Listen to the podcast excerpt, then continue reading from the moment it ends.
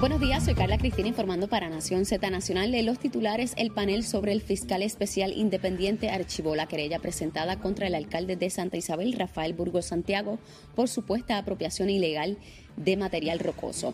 Y de otra parte, la adquisición de una plataforma tecnológica que habría servido de apoyo a los estudiantes para brindar educación a distancia ha estado estancada en el Departamento de Educación por más de un año debido a señalamientos de supuestas irregularidades en la adjudicación de la millonaria compra.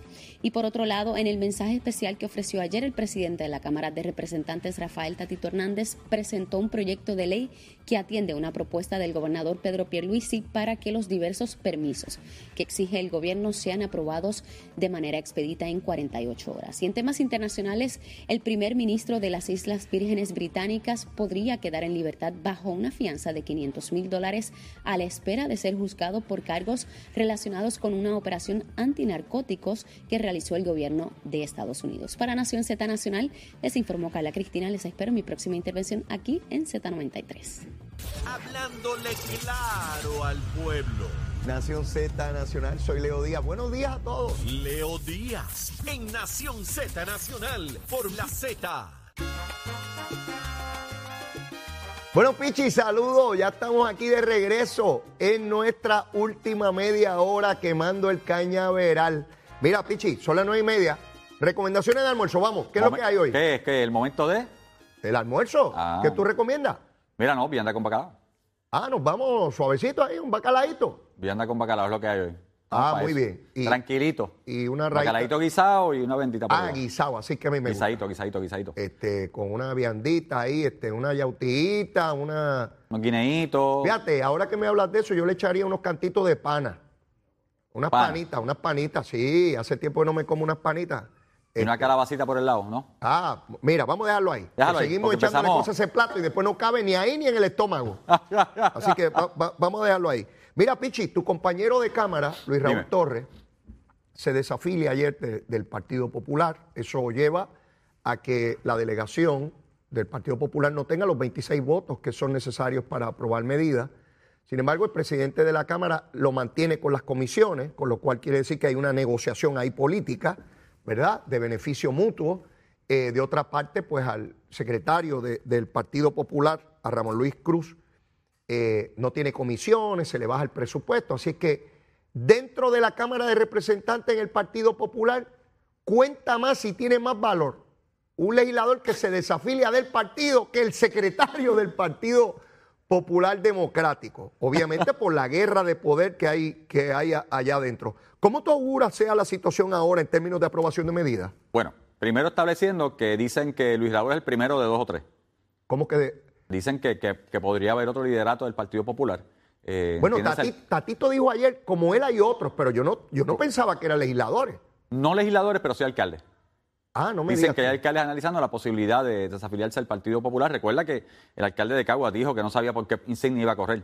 Eh, es en verdad. las próximas elecciones. Wilito dijo Eh, eso. Wiliti- Wilito dijo eso. Así que sí hay un descontento dentro del Partido Popular, sí tienen problemas existenciales y crisis o sea, de, de existencia ahora mismo porque realmente no, no, no saben hacia dónde van, no saben qué es lo que quieren. Eh, y lo que hace Luis Raúl ayer, yo te escuché ahorita cuando venía en radio, pues sí, Luis Raúl sabe primero, vamos a establecer qué está pasando. La re- reorganización, ¿verdad? La, la reestructuración electoral de los precintos en Puerto Rico. La, senador- la redistribución. Perdón, redistribución electoral de distritos representativos y senatoriales en Puerto Rico pone en precario el precinto 2 de San Juan. Eh, por la falta de población, todo el mundo sabe que el precinto 1 eh, tomó unidades que normalmente eran del precinto 2, el precinto 2 perdió esas unidades, toma unidades del precinto 3 y así se van moviendo. Y las unidades que pierde el precinto 2 son unidades que normalmente serían populares, Ajá. pero que el precinto 1, que es un precinto sumamente PNP, las puede absorber. Cuando digo que las puede absorber es que independientemente de que esas unidades sean populares, el precinto 1 sigue siendo PNP. No cambia el balance. No electoral. cambia el balance, pero sí le cambia el balance al precinto 2. Sí. Y Luis Raúl lo sabe. Y Luis Raúl sí peleó para que eso no se diera, eh, pero desgraciadamente la población está ahí no se puede hacer otra cosa. Ahora, fuera de eso, ayer yo me preguntaba lo que tú estableciste.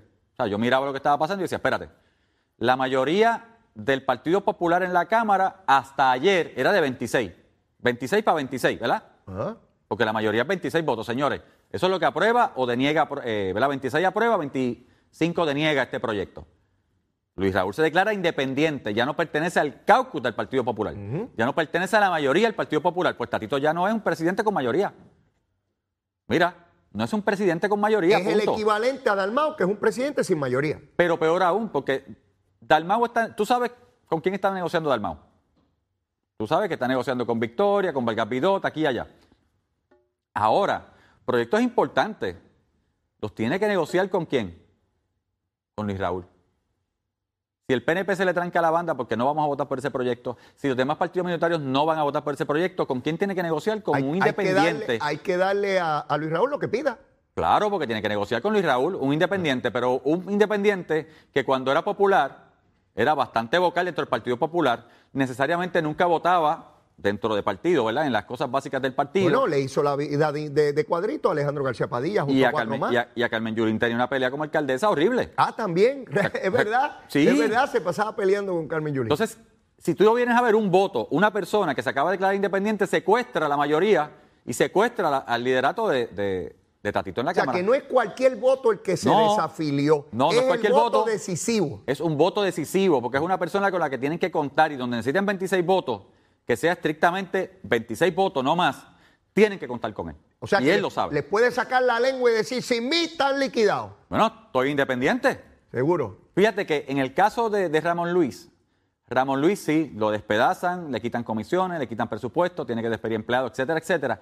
Pero no deja de ser el secretario del Partido Popular. Y tiene que velar por la institución. Y tiene que velar por la institución, tiene que velar, obviamente, por un normamiento. Mira cómo su presidente ayer no esperó, no dijo, mira, voy a nombrar un comité de diálogo para que abren con el buen compañero popular, y porque lo pudo haber hecho, ¿verdad? Dijo, de inmediato está afuera. O sea, ¿qué tú quieres en un partido? mira, por poco lo hace retroactivo. Claro, pero ¿qué tú quieres en un partido? ¿Excluir? No, tú quieres sumar. Tú quieres sumar. Tú no quieres restar, tú quieres sumar, tú quieres incluir. Y puedo haber dicho, y más a un líder del Partido Popular, un representante de años. Vamos a hablar, el compañero yo lo aprecio Mira, lo vamos a hablar, voy, a, ver sus este diferencias, voy a ver sus diferencias, nombraré el comité que se encarga de dirimir controversias dentro del seno del partido, la Casa Grande, fíjate que ayer... Sí, lo voy a invitar al Mangle a darnos un trago con Mira, el sábado eliminamos todas las querellas por el bien del partido. No, no había pasado, eso fue ipso facto, no había pasado cinco minutos, cinco segundos. O sea, el terremoto no había terminado, el temblorcito y ya lo estaba sacando el partido. Inmediato. Mira lo que está pasando. ¿Cómo, la parte, más allá del aspecto político partidista, el aspecto gubernamental, que es el que más me preocupa a mí, porque resta todavía más de la mitad del, del cuatrenio, ¿verdad? ¿Qué va a pasar ahora con ese tranque monumental que ya, que ya existía entre Tatito y Dalmao y ahora se complica al no tener una mayoría absoluta en la Cámara? ¿Cómo tú crees que se puede aprobar legislación ahora? Parecería ser. Bueno, usted no, no tuvieron quórum el martes, ¿verdad? Ustedes para los trabajos. No hubo quórum el martes, exacto. hubo legisladores del Partido Popular que sencillamente no, fueron. Y no hubo sesión jueves ni viernes hasta la semana entrante. O sea que ya aquí, Pichi, probablemente ustedes empiecen un ciclo de sesión cada dos o tres semanas.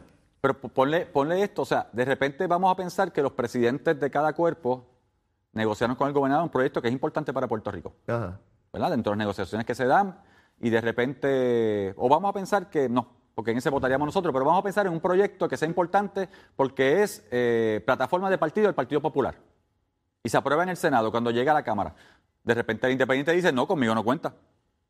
Conmigo no cuenta, aunque sea de ellos, aunque sea de su plataforma y aunque ellos lo quieran mover, no cuenta. los proyectos de Tatito se van a aprobar porque Luis Raúl nunca va a poner en entredicho al presidente que ah. lo mantiene con presupuesto y comisión. Por eso vamos a la otra parte, o sea, presupuesto, comisión, ya dijo que no le va a quitar la comisión, lo mantiene obviamente. Y Tatito va a utilizar como, como eh, cañón contra Dalmao a Luis Raúl. Cada vez que Tatito quiera darle un gasnatón a Dalmao, va a mandar a Luis Raúl. Luis Raúl habla. Para que se lo dé. ¿Y qué pueden hacer con Luis Raúl si ya no pertenece al Partido Popular? No lo puede regañar, no puede Es independiente, él se desafilió y ustedes me enviaron la carta. Es como si un PNP le dijera algo a, a Dalmao. Pues, la oposición política, no hay nada que hacer, no hay nada que hacer.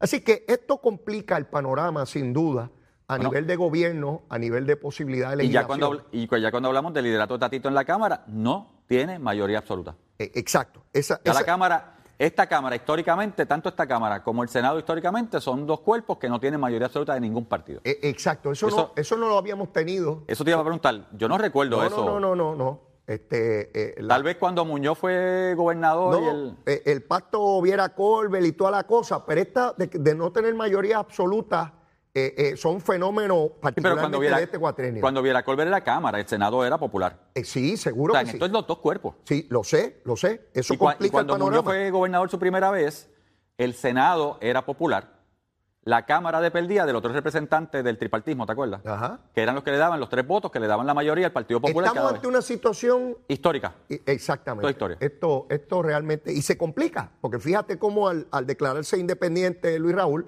pues complica más el panorama que se dio por el resultado electoral. Pero quiero pasar, ayer Tatito hizo una conferencia de prensa, él está en un esfuerzo, y yo lo entiendo, ¿verdad? Él está en un esfuerzo por no solamente declararse líder político, quiere hacer propuestas que lo hagan, eh, que en algún momento alguien se zafe y diga, este debe ser el candidato a la gobernación.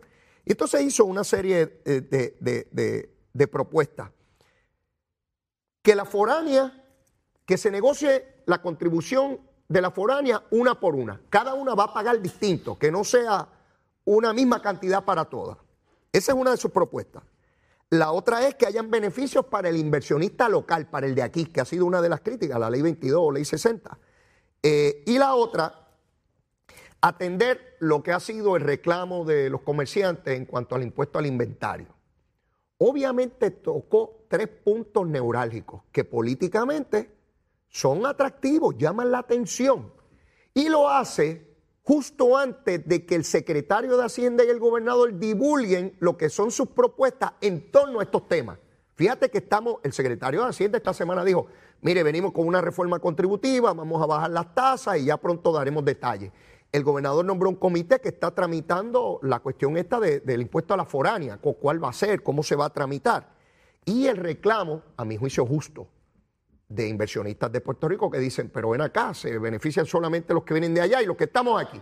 Y ahí hay un reclamo justo que hay que ver cómo se atiende. Fíjate cómo él agarra a los tres.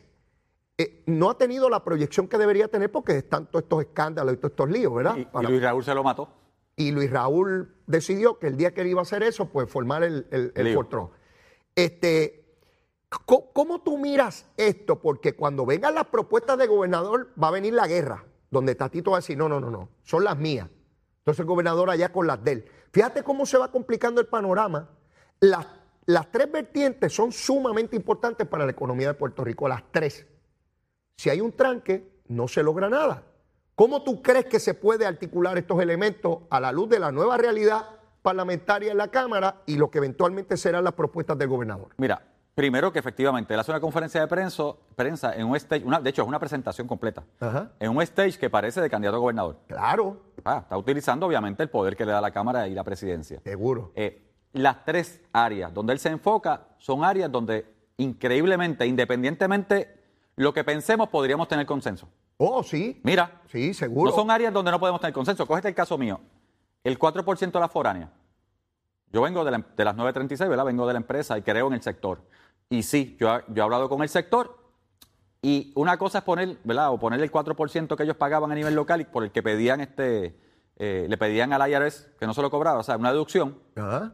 Otra cosa es que cuando vas a aplicarlo localmente, cada operación es tan diferente que hasta hace sentido una contribución independiente para cada uno de ellos, dependiendo del sector y lo que hacen. Porque si vas a Estados Unidos, hasta el Código Federal reconoce que si eres manufactura de una cosa, pagas de una manera, pero si eres medical devices, pagas de otra manera, porque no es lo mismo. por lo que me dices, podrías estar eh, consono con propuestas de Tatito en esa Y yo he dirección. tenido conversaciones con el sector y lo entiendo porque yo vengo de ahí. Y hasta el Código Federal permite discriminar entre manufactura dura, de manufactura medical devices, de la manufactura X y Y. Mira, Por, por lo cual Tatito está respondiendo a eso mismo que tú has escuchado de ese sector. claro. Si vas entonces a la ley 2022, Ajá. todos estamos de acuerdo. Yo siempre lo he dicho, yo voté por ese proyecto con Doris Fortuño. La idea era traer negocio a Puerto Rico. Siempre he dicho que una de las reformas que hay que hacer en ese proyecto es obligar a las personas que son ley 2022 no solamente a coger el crédito que cogen en Puerto Rico de no pagar taxes, de poner su dinero en banca local. Ya. Mira, pero yo también reconozco el reclamo de sectores, de personas aquí que tienen sus negocios, que tienen inversión igual que otro, que igual que uno, ¿verdad? Que cualquier otro, que no tienen el mismo beneficio estando aquí en Puerto Rico. ¿Por qué no dárselos a ellos, que son locales? Que eso sí es capital nativo. Mira, y el 4%. el 4%. En el PNP hay personas que entienden que tiene que cambiar, o sea, perdón, el 4% no, el impuesto este a... Ay, el, el, el cargo municipal este alimentario, perdón. Al, el alimentario. Alimentario, el impuesto alimentario. Yo tengo PNP que creen efectivamente que hay que eliminarlo. Totalmente. Hay expresiones de Johnny Méndez, de José Aponte, de N. Mira, en mi caso personal, yo siempre he dicho, cuidado, porque para mí, yo eliminar el impuesto al inventario, los que tienen aquí manufactura, ¿verdad? O perdón, los que tienen negocio, me tienen que asegurar que esos almacenes se van a llenar. Porque de donde yo vengo y en donde hacemos negocio ahora, tú no mantienes almacenes llenos, porque eso cuesta. Son chavitos estoqueados ahí, metidos en la góndola hasta que se venda. Y obviamente en el tipo de negocio que se hace ahora, tú quieres mover inventario rápido y muchas de esas personas no van a mantener inventario. Yo siempre he dicho, yo no tengo problema con eliminarlo. ¿Esa postura tuya la comparten otros legisladores o, es tuya nada No, tengo dos o tres personas que lo ven igual que yo. Cuando se lo que, me que podría haber dentro del propio Partido Nuevo Progresista distintas visiones con relación a ese impuesto Claro, porque si tenemos que hacer justicia por un lado, tenemos que asegurar el recaudo de los municipios, pero si yo lo voy a eliminar, ¿me aseguran estos mayoristas que van a tener inventario correcto? Mira, ¿Mm? Porque ahora mismo tú realmente compras, mira, la, vamos, si te daña el carro, ¿qué te dicen? Mira, la pieza es esta, dame dos días que viene FedEx. ¿Cierto o falso? Sí, sí. Porque ya no es costo efectivo tener las piezas de carro allí estoqueadas. ¿Mm? Porque tú no sabes cuándo se va a dañar el carro, pero sabes que en dos días o 24 horas te llega la pieza. Eso no es inventario. Así que él toma tres temas, tres temas, donde todos de una u otra manera tenemos posiciones, son simpáticos. De hecho, el gobernador tiene su posición, que debe ser eh, aliada, parecida pero él toma tres temas donde vamos a tener que negociar. Y, que sabe que el gobernador los está atendiendo también, claro. que no los ha hecho públicos, sus propuestas aún. Y él sabe que va a negociar y los tira adelante. Y los presenta adelante. Y yo di adelante. El, ¿Por qué? Porque el gobernador dijo esta semana, como tú me dices, a través del secretario de Hacienda, que vienen, obviamente, una reforma contributiva. Y no hay nada malo con eso. Para eso es la Asamblea Legislativa. Tatito tiene perfecto derecho a hacer sus propuestas. ¿ah? Yo no estoy diciendo aquí que eso está mal. Pero te habló de las tasas contributivas. No, no, no, no, no, no, recuerdo ese detalle. Así tiene, tiene que haber hablado de alguna manera porque es todo. Pero fíjate que estos son los tres temas que le dio énfasis. Pero fíjate cómo él se adelanta y se ubica haciendo propuestas de gobierno y Dalmao permanece callado en ese Senado. Yo no, yo no entiendo a Dalmao. Ni habla a nivel político de cosas que debería hablar, ni hace propuestas de envergadura con relación a gobierno. Yo eh, no, entiendo qué le ocurre a Dalmau si sencillamente se frizó y no, y no sabe cómo, cómo manejar. Le quedó muy grande todo este asunto de ser presidente del Senado y presidente del Partido Popular. Lo abrumó tanta situación porque él debería también hacer sus propuestas. No hay nada malo con eso. Al contrario, a mí me encanta que Tatito haga sus propuestas, que el gobernador también las haga, que las haga Dalmau y escojamos lo mejor porque como tú sabes, la Asamblea Legislativa llega un proyecto y se va mejorando en el proceso legislativo. Y se enmienda y se, y se supera, y lo que no vio fulano lo vio sutano. Y tú tienes una mejor legislación. Y qué mejor que haya propuestas de envergadura que sean de consenso de los partidos políticos. Fantástico. Tatito está llenando un espacio. está llenando un vacío. Sin duda. O sea, está llenando el vacío. Él ha identificado el vacío, él sabe. Tatito, obviamente, vamos, fue presidente de la Comisión de, Hacienda, de la Cámara. Él sabe o sea, y él está llenando el vacío, él sabe que esto se va a dar, él sabe que el gobernador viene con algo, él sabe que el 4% se va a eliminar, porque ya lo dijo la IRS federal, el 4% de la foránea, y que tenemos que hacer algo localmente. Así que se está metiendo en unos issues donde él sabe que las posturas son variadas, donde hay que llegar a consenso y donde si él lo maneja bien y tira las cartas correctamente, es la persona de consenso. Pichi, se nos acabó el tiempo. Ya, la semana que viene seguimos discutiendo a las 10 y 45 pendiente a la conferencia de prensa de la Fiscalía Federal. Veremos a ver de qué se le acusa a los alcaldes de Humacao y, de Aguabuena. Y mañana tendremos la oportunidad de pasar juicio sobre esas acusaciones y, ver cómo compara con casos anteriores y tratar de ver de, eh, cómo, cómo atajar o eliminar esta posibilidad. Gracias, Pichi. Siempre bendiciones. Bueno, mi amigo, y antes de terminar el programa, mire, tenemos que saber si está lloviendo, si hay un choquecito, alguna cosita que esté pasando por ahí. Ya sabemos que algunos tuvieron choques esta mañana, ¿verdad? Mire, eh, mire, FBI, chocaron bien chocados. Pero bueno, vamos con la que sabe, con Carla Cristina.